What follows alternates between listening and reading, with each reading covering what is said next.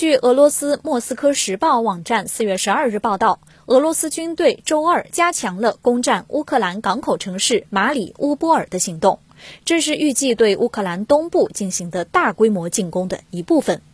报道称，目前看来，迅速结束战斗的希望渺茫。普京表示，莫斯科将按照自己的时间表开展军事行动，拒绝国际社会呼吁停火的呼声。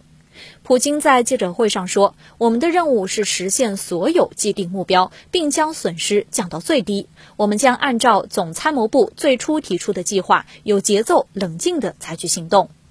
另据莫斯科卫星社莫斯科四月十三日报道，俄国防部发言人伊尔戈·科纳申科夫表示，驻守马里乌波尔的乌克兰第三十六海军陆战旅一千零二十六名军人已经自愿放下武器投降，投降者中包括一百六十二名军官和四十七名女性军人，一百五十一名乌克兰军队伤员就地接受了医疗救治，随后被送往医院。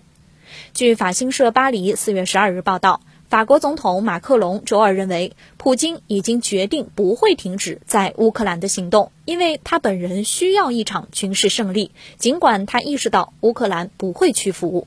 马克龙指出，在这样的背景下，马里乌波尔可能是一个焦点，因为它是乌克兰拒绝普京的一个象征。报道称，通过聚焦对斯巴顿的攻击，俄罗斯总统寻求获得一场胜利，并在对乌克兰非常重要的五月九日这一天举行荣耀的盛大阅兵。由此，马克龙认为，我不太相信短期内我们的集体能力会使其回到谈判桌上。